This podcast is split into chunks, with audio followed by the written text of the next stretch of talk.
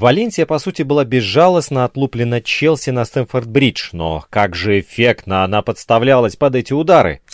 Каждого соперника Унаи анализировал, просматривая минимум шесть его последних матчей, под каждого выбирал новую тактику.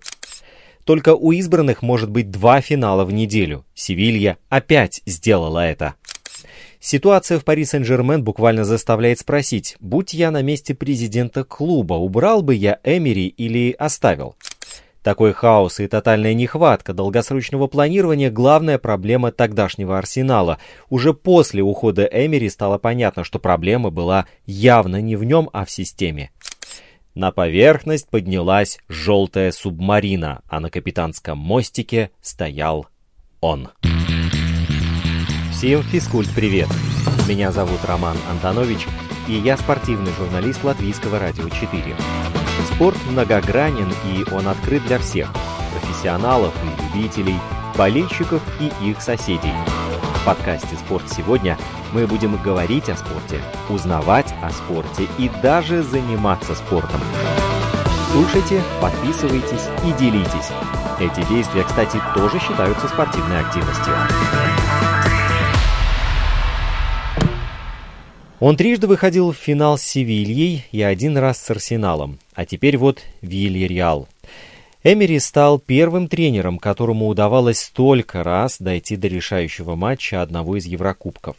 По четыре раза в финал одного турнира выходили Алекс Фергюсон, Карло Анчелотти, Марчелло Липпи и Мигель Муньос, все в Лиге Кубки чемпионов. Эмери обставил их всех и стал негласным королем Лиги Европы. Ну круто же, правда? Так и хочется спросить, Унаи, а в чем твой секрет? Да ладно бы, просто Вильяреал вышел в финал. Каждый год кто-то там оказывается. Ценности в данном случае добавляет то, что Вильяреал впервые своей истории сыграет в финале одного из двух сильнейших еврокубковых турниров. Впервые. Ранее команда играла только в финале Кубка Интертота. Это было в архидопотопные какие-то времена. Без Баска вряд ли бы Эль Субмарино Амарильо ворвалась в авангард Лиги Европы. Вот вам еще вишенка на торт. Вильяреал за путевку в финал обыграл лондонский Арсенал, который тоже в свое время познал тренерское мастерство Уная Эмери. Так в чем же твой секрет? Надеюсь, мы сможем найти ответ на этот вопрос, пролистнув все пять значимых эпох в карьере баскского специалиста. Но сразу спойлер, это путь старателя, который в поисках золотой жилы вручную в студенных водах промыл тонны и тонны песка.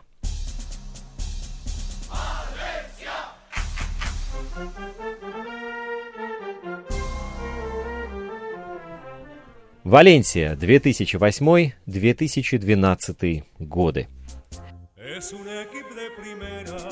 Вы все видели, как играет Валенсия. Окей, вы не смотрите матчи чемпионата Испании, в которых не принимают участие Барселона или Реал Мадрид, но вы все равно видели, как играет Валенсия. Потому что в том сезоне она уже сыграла в ничью с Барселоной, замучив оборону каталонцев контратаками по левому флангу и яростно зарубилась с мадридским Реалом, пропустив всего на гол больше. Уже второй год Валенсия – третья команда Испании, которая регулярно напоминает как же хорош этот чемпионат за пределами двух его грандов. Как ни странно, чувство восторженности возникли на матче Лиги Чемпионов. Валенсия, по сути, была безжалостно отлуплена Челси на Стэнфорд-Бридж. 3-0, абсолютно справедливый счет. Но как же эффектно она подставлялась под эти удары. Так же, как выглядел и вел себя ее главный тренер Унай Эмери там, на бровке – от неумеренной жестикуляции на баске трещал костюм, и под этот треск, заглушающий английских болельщиков, Валенсия лезла и лезла вперед, временами переваливая за отметку 70% владения мячом. Опорник Давид Альбельде не уходил с чужой половины поля. Софьян Фигули нагло шел в обводку на четырех соперников, и опасные контратаки Челси, увеличивающие разницу в счете, никак не могли остудить это рвение. Безумие и отвага от Валенсии. За три года, проведенные в этом городе, Унай Эмери как будто разогнал местную команду так, что она еще долго летела вперед по инерции. С шестого места на третье, с третьего опять на третье, но уже без Давида Вильи и Давида Сильвы, а потом Валенсия снова третья, но уже без Хуана Маты, который, кстати, был одним из лучших в том Лига Чемпионском матче, отдав две голевые передачи в ворота уже бывшей своей команды. В игру Челси в том сезоне Мата вписался сразу же, без паузы, без адаптации, словно следуя той же валенсийской мирийской инерции. Конечно, футболисты, воспитанные отчаянными взмахами рук на Эмери, иногда натыкались на непреодолимое для них препятствие, вроде Дидье Драгба, но они все равно в том матче против Челси не останавливались. И это главная причина, по которой нужно было видеть, как играют летучие мыши. И спустя годы это вспоминается как пример тренерского гения. Эмери разгонял не только летучих мышей, он сам себя запустил на орбиту европейского футбола и поднимался в свое время вместе с Лоркой в секунду на заре своей тренерской карьеры. Потом на Альмерии в примеру, а с Валенсией закладывал фундамент под сивильский триумф. Но до этого было одно непростое испытание. «Спартак», 2012 год.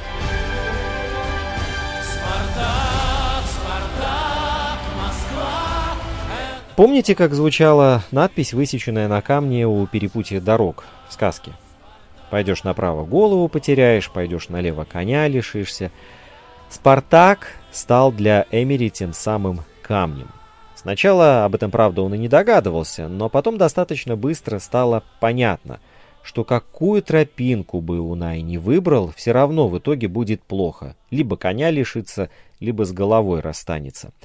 Черная страница как в истории клуба, так и в биографии тренера. 2012 год, Москва. Сезон перед приходом Эмери был безумный в истории «Спартака». В апреле 2011 года команда опустилась на последнее место в российской премьер-лиге после пяти туров, но Потом вышла в четвертьфинал Лиги Европы, грохнув Аякс 4-0 по сумме двух матчей. Влетела потом Порту с общим счетом 3-10, но чуть не вышла в финал Кубка России. В полуфинале по пенальти тогда тормознул ЦСКА.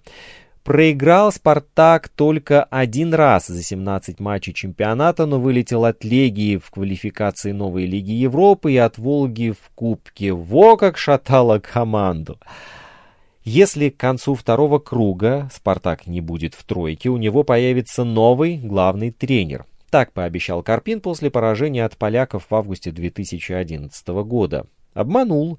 К зимнему перерыву «Спартак» остался четвертым. До топ-3 было всего два очка, и гендиректор Карпин оставил себя на весну 2012 -го.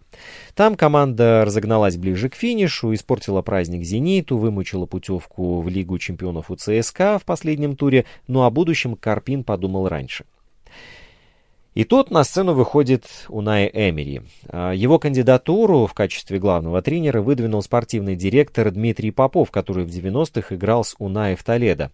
К тому моменту Эмери уже трижды подряд заканчивал чемпионат Испании сразу за Реалом и Барсой, выходил в плей-офф Лиги чемпионов и полуфинал Лиги Европы, умел за сезон выстроить команду после постоянного ухода лидеров, а также считал, что Выиграть 5-4 лучше, чем 1-0. Двухлетний контракт Эмери подписал со «Спартаком» 10 июня 2012 года. Зарплата, по неофициальным данным, составила 2 миллиона 400 тысяч евро в год, что в два раза выше, чем в Валенсии. Почему бы не поработать в Москве? Именно туда Эмери привез трех своих помощников, одного тренера и двух аналитиков. Все они дружно поселились на базе. Забегая вперед, скажу, что после увольнения именно затворничество и недостаток общения с русскими назовут одной из причин провала. Летом того же 2012 года медиа утверждали, выбор базы как место жительства только подтверждает, что Эмери гик, думает об игре 24 часа в сутки, и тогда журналисты искали плюсы в любом решении тренера. Например, несколько дней писали о надувных фигурах, которые испанец внедрил в тренировочный процесс.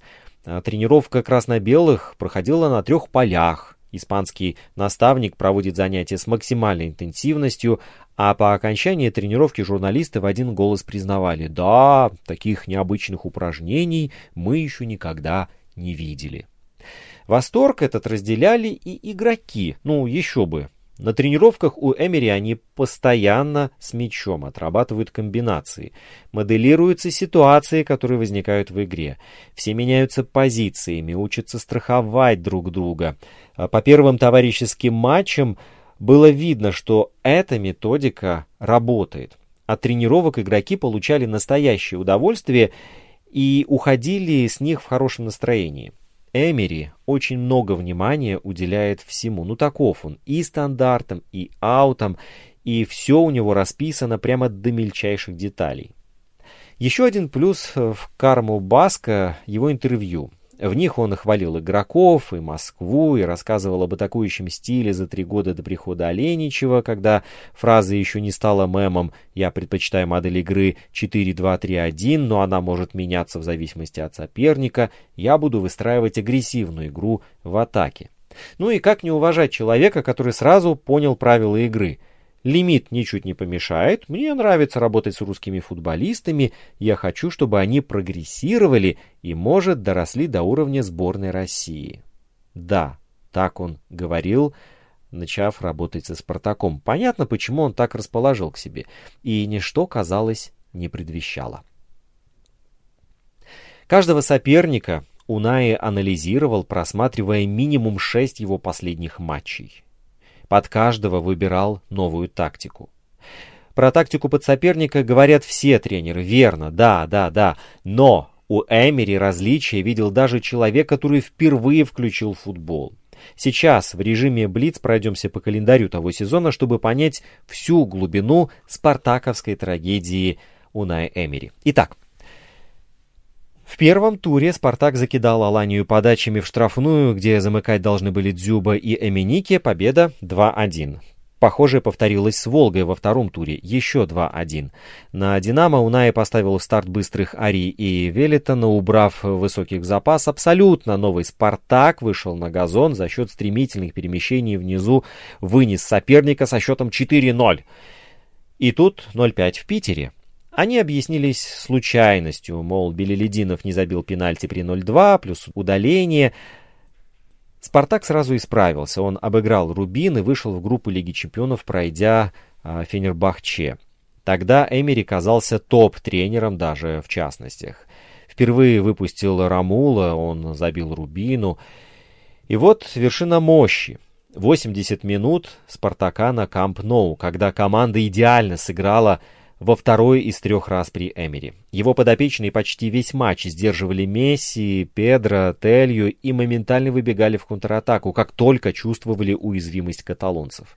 Третий идеальный матч 2-1 после Бенфики с первым таймом, в котором залетать должны были 4 мяча, но хватило и 2-1. Правда, к тому моменту «Спартак» затормозил уже в чемпионате.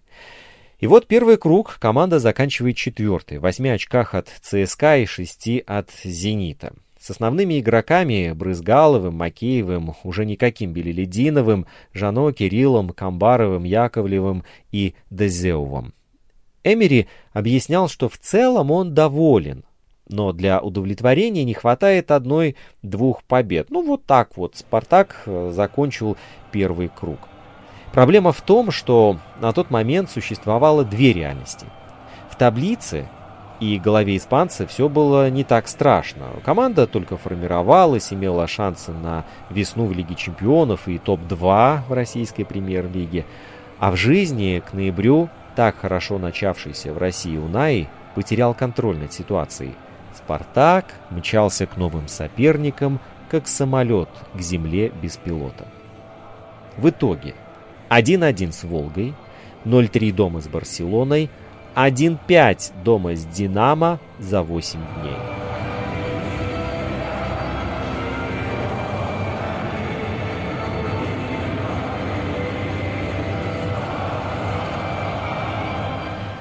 «0-3 от Барса случаются еще у десятка команд. Тут ничего страшного нет. Но именно у «Спартака» эти 0-3 получились унизительными. Евгений Макеев вспоминает, что э, был период в первом тайме, когда горели Барселоне 0-2, и вроде надо отыгрываться, но Барселона подсадила Спартак на такой контроль, что спартаковцы просто не могли мяч отобрать. Барса так до конца тайма его и катала, без потерь. Вратарь Сергей Чернышук, который в том матче сидел в запасе, так описал увольнение испанца после «Динамо». В раздевалке после матча было непонятное состояние. Эмери стоял очень бледный, пришли Карпин со Схабадзе и довольно буднично объявили. Результаты команды не устраивают, руководство приняло решение сместить главного тренера. Спасибо за работу. Эмери стоял, понурив голову, и не знал, куда деть взгляд. Когда услышал решение руководства, покачал головой, типа «Окей, согласен», и быстро вышел.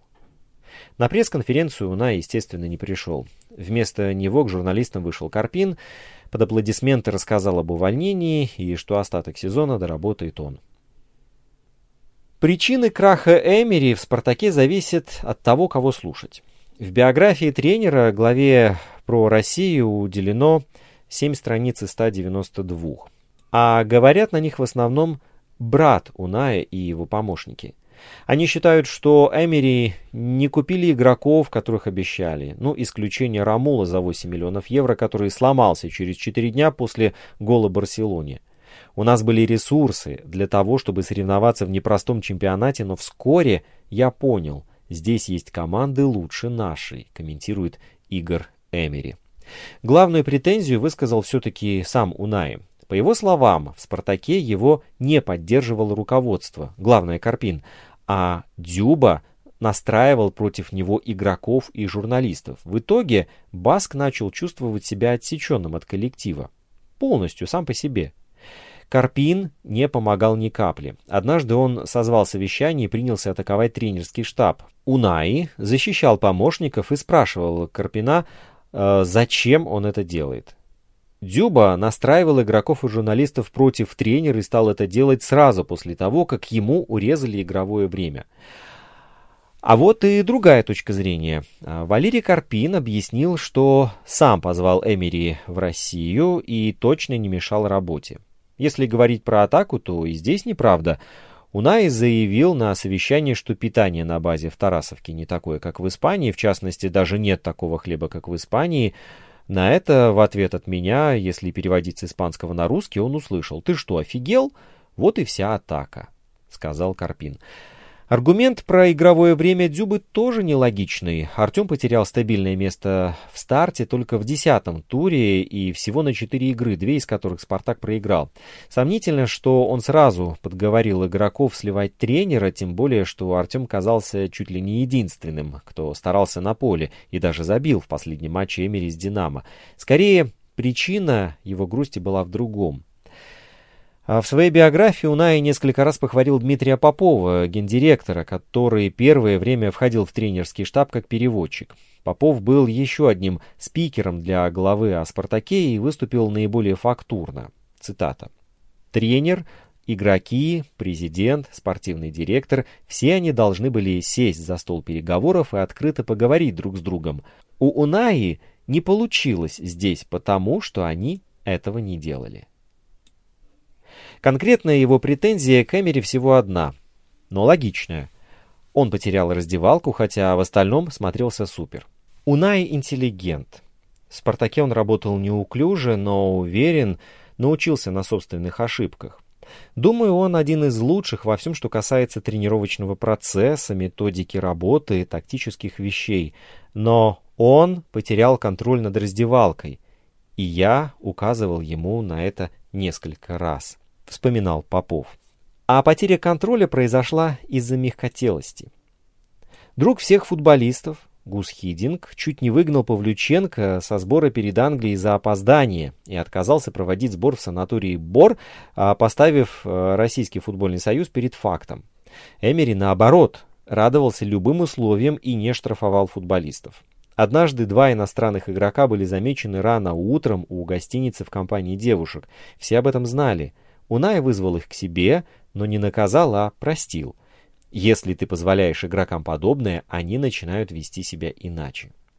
В другой раз тренер возмутился тем, что игрок забыл паспорт перед внутренним вылетом. Команду пропустили, но Унай был недоволен. Через неделю он сам забыл паспорт, когда приехал в аэропорт, чтобы лететь на матч с Бенфикой. Команда ждала его три часа.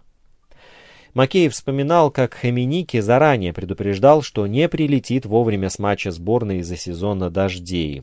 Эмери не понимал, как это возможно, но соглашался. Другой эпизод связан с Магиди. Тренер попросил Магиди подать угловой вверхом, но Эйден ударил низом. Тогда Эмери начал кричать «Эйден, ты должен выполнять план и сделать подачу верхом». Но Магиди во второй раз тоже подал полунизом, причем демонстративно и с таким нежеланием. Тут Эмери просто упал на колени. «Эйден, пожалуйста, подай угловой так, как я хочу». И только на третий раз Магиди подал нормально. Постепенно футболисты перестали его уважать, резюмирует Попов. Осенью Эмери пострадал от того, что летом его хвалили, например, от тактического безумия и веры в русских игроков. Унай не смотрел на возраст и бэкграунд, и спасать «Спартак» в матче Лиги чемпионов выпускал Александра Козлова, который до этого провел в сезоне 0 минут. Игоря Горбатенко он выпускал, потому что тот молодой, хотя ему было уже 23, а Унай считал, что 19. Помощник Уная Хуан Карлос Карседо говорит, что большой проблемой стал язык. Мы должны были привыкнуть к особенностям футбола в России, к методам здешней работы. Для этого нам было необходимо выучить русский язык. Мы пытались, но это было очень сложно. Другой ассистент уверен, ошибка в том, что штаб не стал приспосабливаться к культурной разнице, а из-за языка появлялись трудности в объяснении теории. Удивительно, но преподавателя русского Эмери нашел сам. Клуб самоустранился, при этом часы занятий были ограничены. Все остальное время тренер уделял тактике, закрывшись на базе. Уровень жизненного затворчества идеально иллюстрирует факт. Эмери узнал о том, что Дзюба назвал его тренеришкой только в декабре 2017 спустя пять лет после увольнения, и то со слов журналиста. Довольно странная складывается картина. Вот у меня возникает ощущение, что это совершенно два разных человека под одной фамилией. Эмери в Валенсии совершенно не похож на Эмери из «Спартака». Вы слушаете подкаст «Спорт сегодня». Наш инстаграм at lr4sport открыт для обратной связи круглосуточно.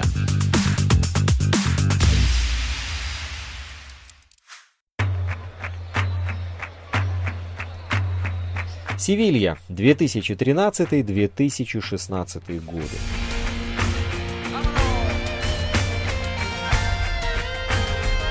Седьмое место в чемпионате Испании, разница забитых и пропущенных мячей плюс один и ни одной гостевой победы. Даже несмотря на такие грустные показатели, тот сезон можно назвать очень удачным для Севильи и ее главного тренера Унаи Эмери. Футбольный год андалусийцы начинали в Лиге чемпионов, но вылет из группы с Ювентусом и Мансити не стал провалом, а наоборот, открыл Севилье дорогу в любимую и хорошо ей знакомую Лигу Европы. В январе 2013 когда Эмери только отходил от своего спартаковского опыта, он сказал тогдашнему президенту Севильи Хосе Марии Дель Нидо, что хочет вернуть команду в Лигу чемпионов. «Знаешь, что такое выигрывать трофей?» — спросил Дель Нидо у баскского тренера. «Это невероятно».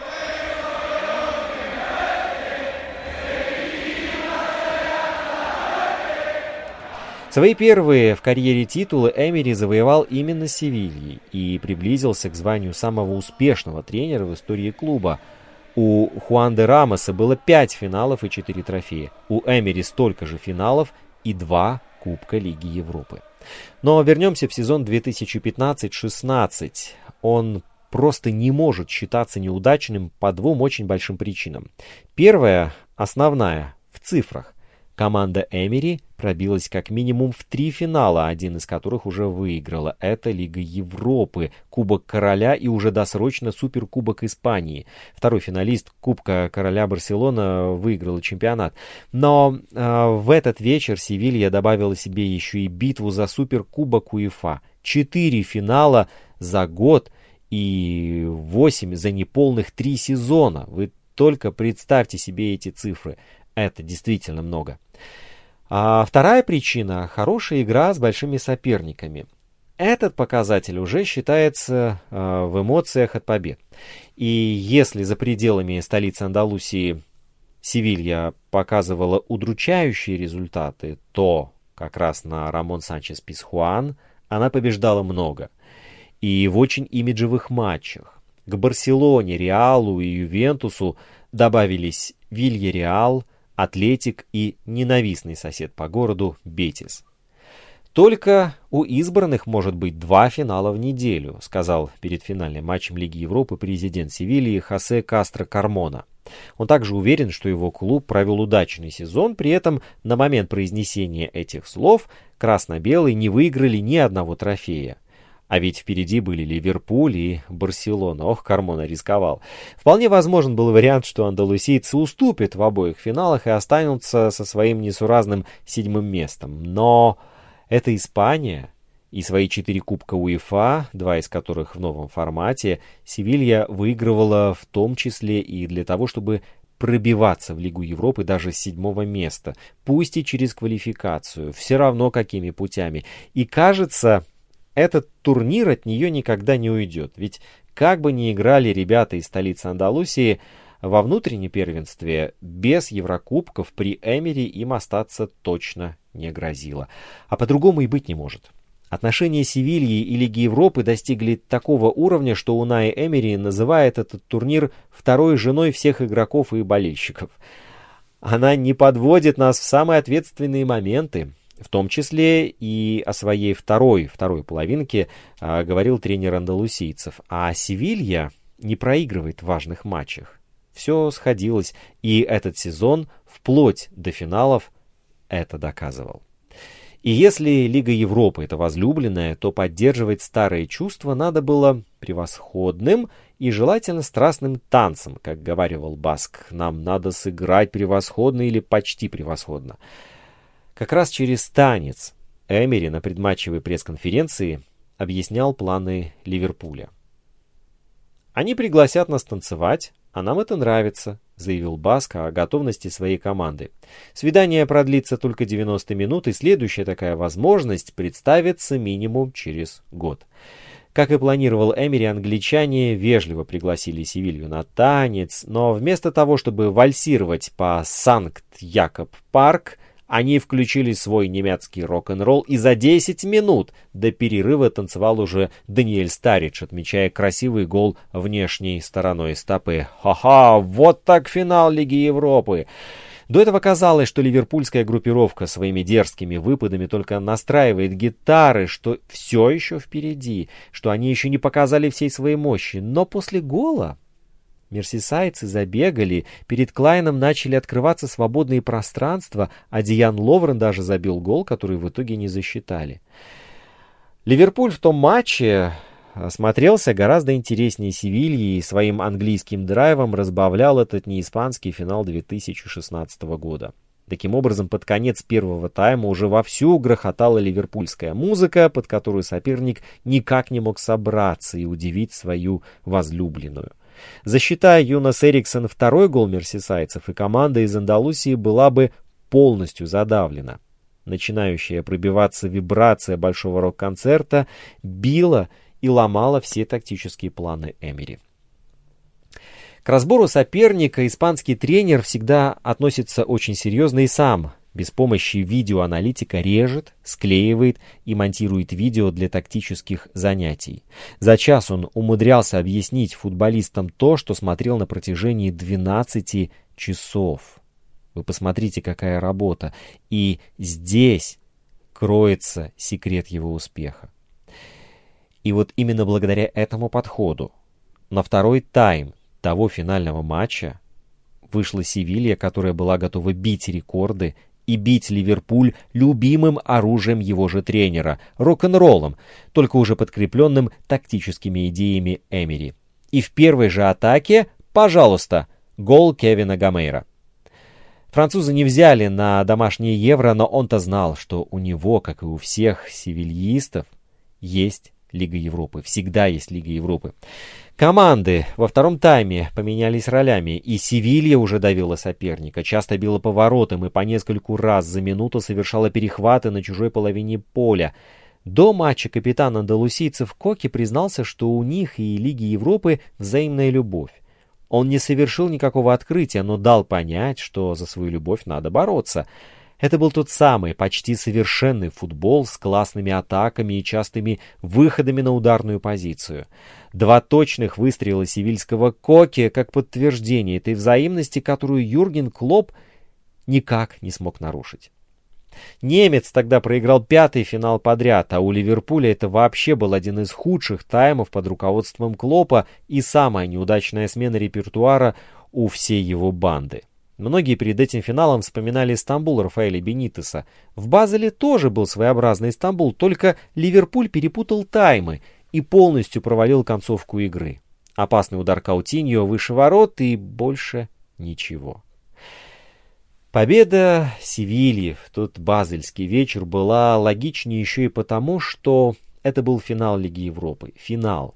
Мольде, Базель, Атлетик и Шахтер до финала уровень именно этого турнира – Ман Юнайтед, Боруссия и даже Вильяреал уже похожи на что-то более масштабное и престижное.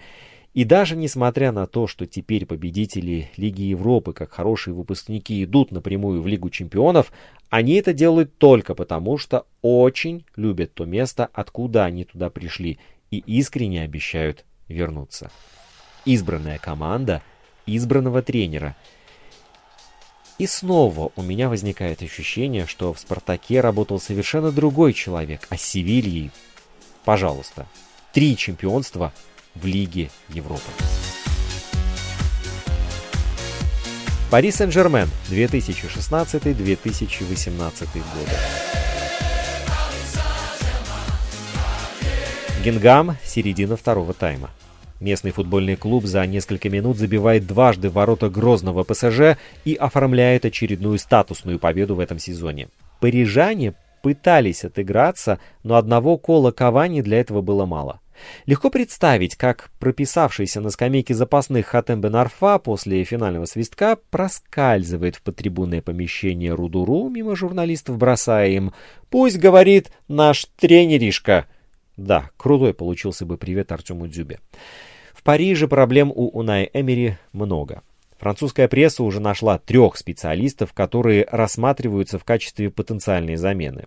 Это Луи Ван Гал по прозвищу философ, Роберто Манчини и э, Фабио Капелло, не нуждающийся ни в какой рекламе.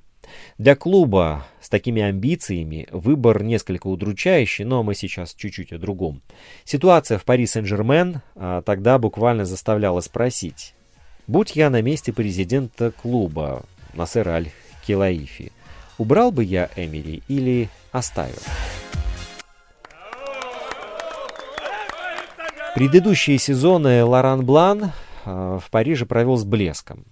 Однако уволили его, по сути, за то, что при французском тренере команда билась головой о четвертьфинал Лиги чемпионов. И все, ни шагу дальше. Сбора элитной посуды во Франции с сопутствующими многочисленными рекордами оказалось недостаточно, поэтому Эмери был приглашен на эту должность. Должность главного тренера Пари Сен-Жермен. От него требовали победы в Лиге чемпионов. Опыт успешных выступлений с на европейской арене, по мнению руководства столичного клуба, должен позволить преодолеть этот проклятый барьер в Лиге чемпионов. А, впрочем, жеребьевка уже значительно сократила шансы ПСЖ. Барселону в сопернике себе явно не желал никто в столице Франции. Оптимизма резко поубавилось, а раз шансов в проходе 1-8 финала Лиги Чемпионов никто особо не видит, то какой смысл вообще держать Эмери? На его увольнение намекают и кошмарные результаты в чемпионате. И хотя игроки все лучше понимают, что от них хочет тренер, Пари Сен-Жермен все равно провел ужасный декабрь. Одна единственная победа в Кубке Лиги над Лилем, две ничьи с Лудогорцем и Ниццей и поражение в Монпелье и Генгаме. В чемпионате Франции Эмери проиграл уже четыре раза. При Блане такого не было. С прежним тренером расстались, заплатив ему 22 миллиона евро отступных.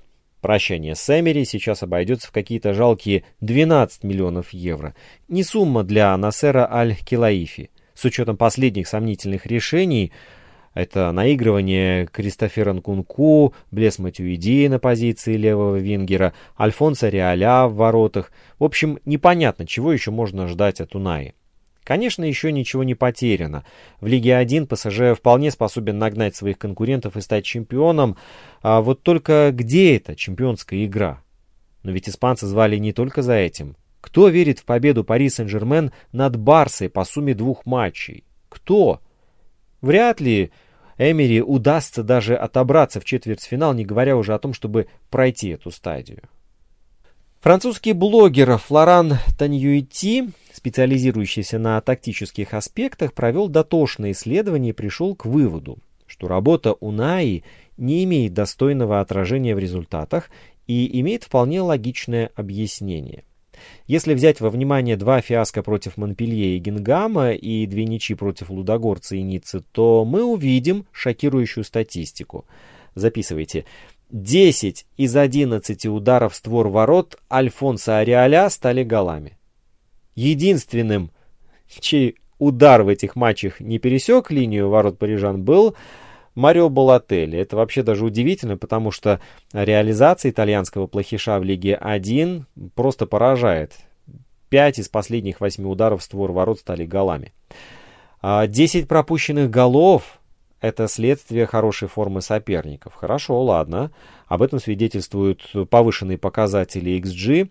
Э, чтобы было нагляднее, объясню. Монпелье, Лудогорец, Ницца и Гингам общими усилиями создали 5 явных голевых моментов и забили из них 4, то есть в 80% реализации против 30-40%, а, принятые за нормальные показатели. Ну, прямо какое-то фантастическое везение.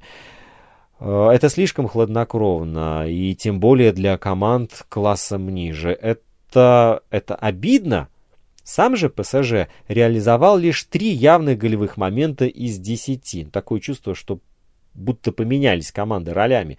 Вот э, в том числе и из-за своей невысокой реализации при счете 0-0 в этих матчах парижане пропускали первыми, и это ломало игру, и об этом свидетельствует падение процента реализации.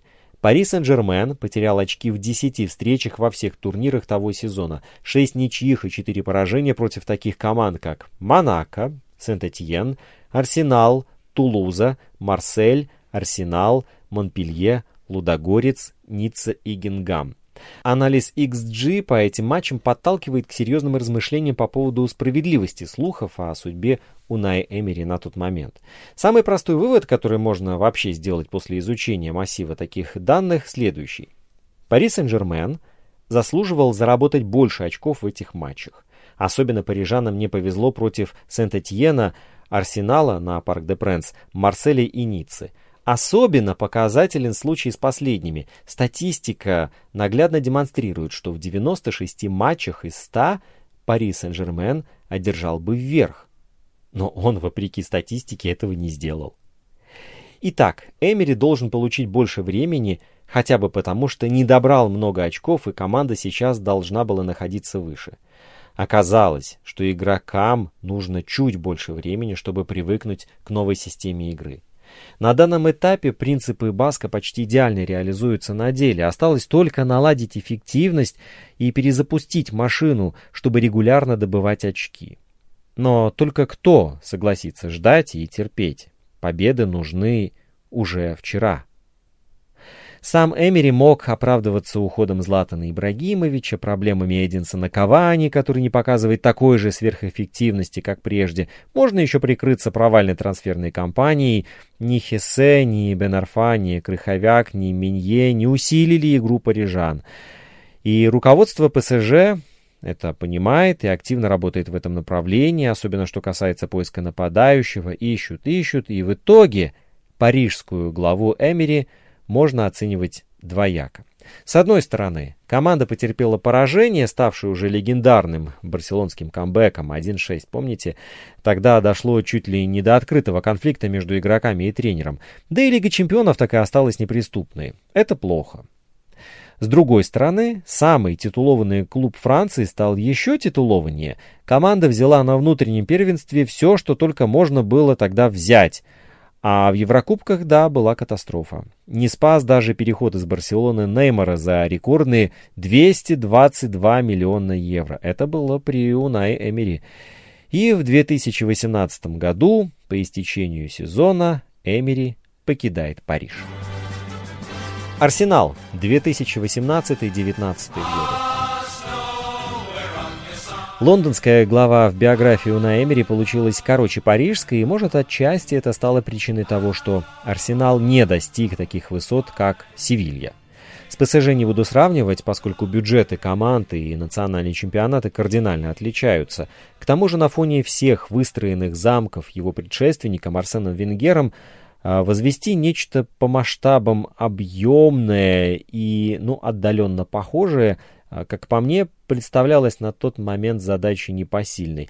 И тем не менее, кое-чем Унаи в арсенале похвастать все же может. По словам самого Эмери, первый сезон в клубе признали хорошим. Он мог выйти лучше только в случае победы в Лиге Европы или попадания в четверку. Но в целом позиции тренера были надежными. А так был всего лишь финал в Лиге Европы и пятое место в Премьер-лиге. Увольнение а, в полной мере результат событий нового сезона. Самое парадоксальное, что за пару недель до его ухода внутри клуба пошли разговоры о новом контракте Эмери.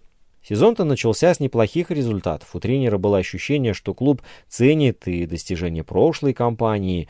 Ощущалось, что есть силы. Знаете, вот как перед жимом лежа, есть такое предчувствие, что возьмешь этот вес, что ты заряжен, есть сила, есть энергия, есть мощь, есть тот самый внутренний толчок. Все было буквально на мази. Как вдруг случился тот самый злополучный месяц.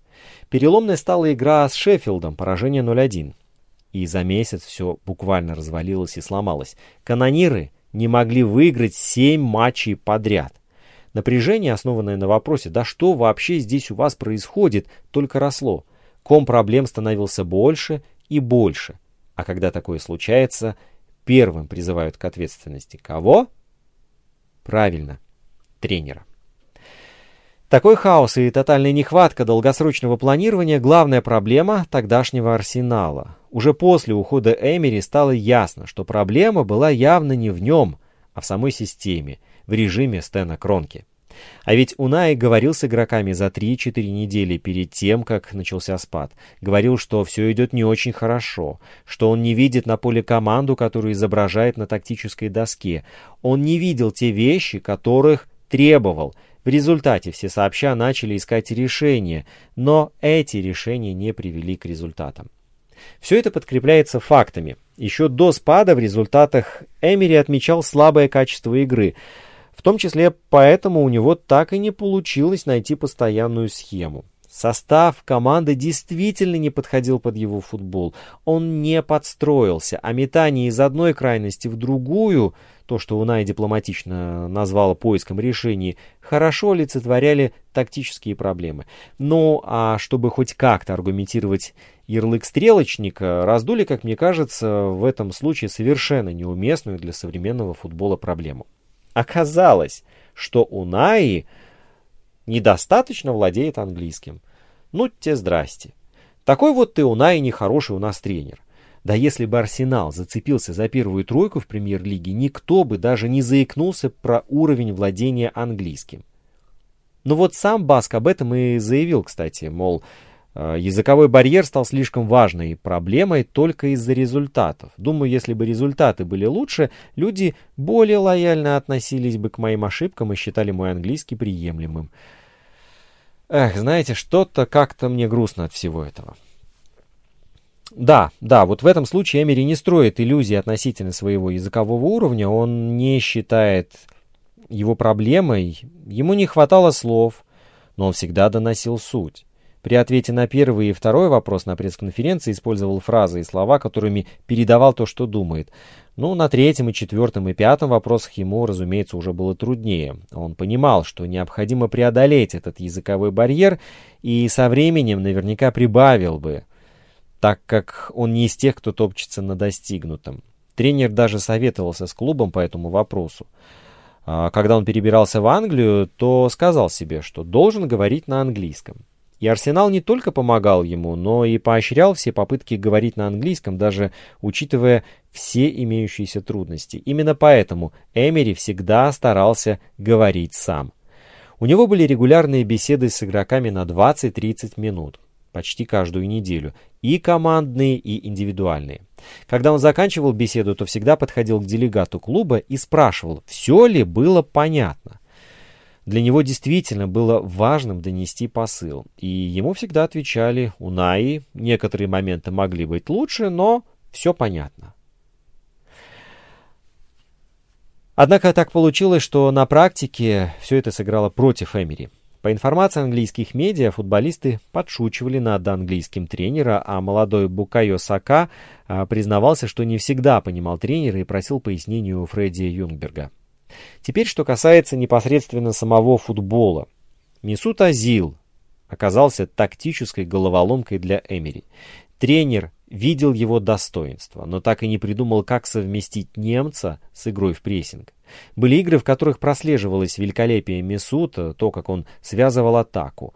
Но Унаю нужно было окружить его игроками, с которыми Месуту будет комфортно. И в то же время нужно было сделать команду надежной без мяча. Постепенно предстояло выстроить команду, которая интенсивна, агрессивна и умеет оказывать организованное давление. Но при этом нужно было находить место для Мисута, потому что он важная часть команды и обладает невероятным талантом. На практике у Унаи не получилось ни того, ни другого. Игра Арсенала без мяча лишь регрессировала, а Азил угодил в главный за всю карьеру кризис. Или вот еще один игрок, Гранит Джака. О нем Баско говорил отдельно. Однако обстоятельства сложились так, что у Джаки случился конфликт с болельщиками, и в итоге все подошло к логическому завершению. К концу карьеры Эмери в Арсенале. Вот если уж очень по-честному, а, то в конце первого сезона в Арсенале установился трезубец власти. Иван Газидис как гендиректор, спортивный директор Рауль Санлей и Свен Мислинтат в роли главного скаута – все это при новом современном европейском тренере в лице Эмери с усеченными полномочиями по сравнению с автократом Венгером. Вы только представьте себе, в какой котел Эмери угодил. На бумаге все выглядело прекрасно. Эмери говорит «прыгать», мисс Лентат спрашивает «как высоко?», Санлей проворачивает сделку, Газидис улыбается маслянистой улыбкой и фоткается с новичком. На деле же структура развалилась уже в октябре с внезапным уходом Газидиса в Милан. Мислинтат ушел в феврале, в клубе ему долго еще не могли найти замену. Санлей и Винай с невыговариваемой фамилией Венкатишам образовали странную дуополию. Похоже, они будут сочетать в себе функции генерального директора и спортивного директора, причем разделение, если оно и существует, покрыто завесой тайны. Ах да, еще Стэн Кронке стал единоличным владельцем, выкупив 30 с лишним процентов акций у Алишера Усманова за большие деньги и остальные акции у миноритарных владельцев уже в принудительном порядке. В общем, ничего хорошего от такой транзакции ждать не приходится. Кронке на клуб наплевать, инвестиции своего кармана он делать точно не будет. Как в таких условиях работать самобытному и чувствительному человеку, как наш герой, ума не приложу. Да, Снова очередной период для Эмери выдался непростым, а ведь э, он тоже человек. Он тоже тяжело, как любой из нас, переживал неудачи. Был даже слегка обижен на болельщиков, которые устроили травлю. Но болельщики Арсенала в социальных сетях, которых очень много, не видели этого и не имели представления о том, что происходит с тренером команды. В такой ситуации в любой стране и в любой команде тренер становится для них мишенью. И к этому надо быть готовым обходиться без иллюзий. У Уная уже были предложения после Арсенала, в первую очередь Эвертон, но, как в том анекдоте, умерла так умерла. Баск сказал всем, что хочет покоя, что ему нужно отдышаться и передохнуть. После долгих лет работы без пауз он решил, что следующий проект будет выбирать особенно тщательно. Но зная, что в его голове футбольный процесс остановить невозможно, будьте уверены, он все то время на своих каникулах думал и анализировал. Он сверял впечатления об ошибках с людьми, которым доверял. Вот к гадалке не ходи, не отдыхал он. Вильяреал, 2020 год и до сих пор. На поверхность поднялась желтая субмарина, а на капитанском мостике стоял он. Очевидно, что именно с испанскими клубами Эмери везет больше всего. Ну а как еще объяснить тот факт, что именно с Вилья Реалом, который Еврокубки-то видел только по телевизору, Эмери снова оказывается в полуфинале Лиги Европы, где отправляет в буфет Арсенал и полон решимости взять этот титул уже четвертый раз. Унай Эмери вернулся в родную страну, в Испанию, чтобы снова править в Лиге Европы. У него получается. Посмотрите, как феноменально он с первой же попытки при возвращении в испанский клуб снова оказался в шаге от Еврокубка. Когда будете смотреть эту игру против Манчестер Юнайтед, матч, кстати, состоится 26 мая в польском Гданьске, на арене, которая принимала матчи Евро-2012, обязательно обратите внимание на то, как Унай не находит себе место в тренерском периметре. Эмери ни секунды не включает режим спокойствия. Переживает. Кстати, для болельщиков там будет открыта четверть мест. Игру посетят 9,5 тысяч зрителей. Предполагается, что по 2000 билетов отдадут фанатам э, участников, столько же поступит в свободную продажу, остальное распределит УЕФА и местный оргкомитет. Это будет финал Лиги Европы. И лучше всего у Эмери получается работать именно с испанскими клубами. Посмотрите. Валенсия, Севилья, теперь Вильяреал. Э, Эмери, конечно, может еще себя попробовать там в Бундеслиге, заглянуть в серию А, эксперимента ради, если позовут. Но лучше всего у него получается работать именно дома, в Испании. Результаты говорят сами за себя. Не спешите нажимать на кнопку «Стоп», у меня есть еще одна небольшая история. Унай Эмери собрался купить футбольный клуб из третьей лиги. Называется команда Реал Унион. А когда-то, уже давным-давно, за цвета этой команды играл его отец. А дед брал два Кубка Испании – в 1928 команда из города Ирун, страны Басков, попала в список участников как один из победителей Кубка Испании. Дважды в решающих матчах Баскский Унион обыгрывал Мадридский Реал, а в единственном проигранном финале встречался с Барселоной. И что примечательно, президент Реал Униона Рикардо Гарсия – до того момента отклонял предложение о покупке э, команды, а предложения поступали из Аргентины, из Мексики, из Англии даже. И, возможно, его убедили мотивы Уная Эмери. Тренер-то родился в стране Басков, в муниципалитете, который граничит с Ируном. Но самое главное, что Реал Унион очень важен для семьи Эмери. Возможно, в Унионе сыграет сын Уная, Ландер – он, кстати, сейчас занимается в Академии Валенсии. Как и дед с прадедом, он вратарь. Я хочу сделать так, чтобы горечь поражений ощущалась острее, потому что это поможет команде стать более конкурентной. Унай Эмери в интервью перед финалом Лиги Европы.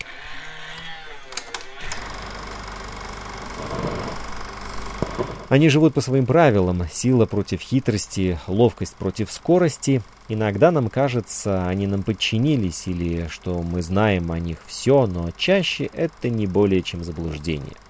О нас в жизни животных и о них в нашей жизни. Да, я сейчас рассказываю о подкасте «Дикая натура», который готовит мой коллега Дмитрий Шандро.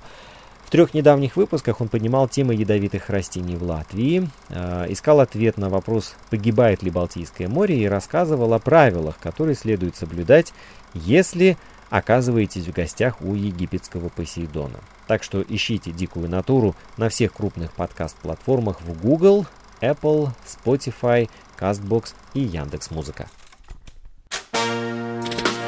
Инстаграм подкаста «Спорт сегодня» at lr4sport. Домашняя страница радиоканала lr4.lv, страница в Фейсбуке «Латвийское радио 4». Слушайте, подписывайтесь и делитесь. Мы с вами скоро встретимся вновь.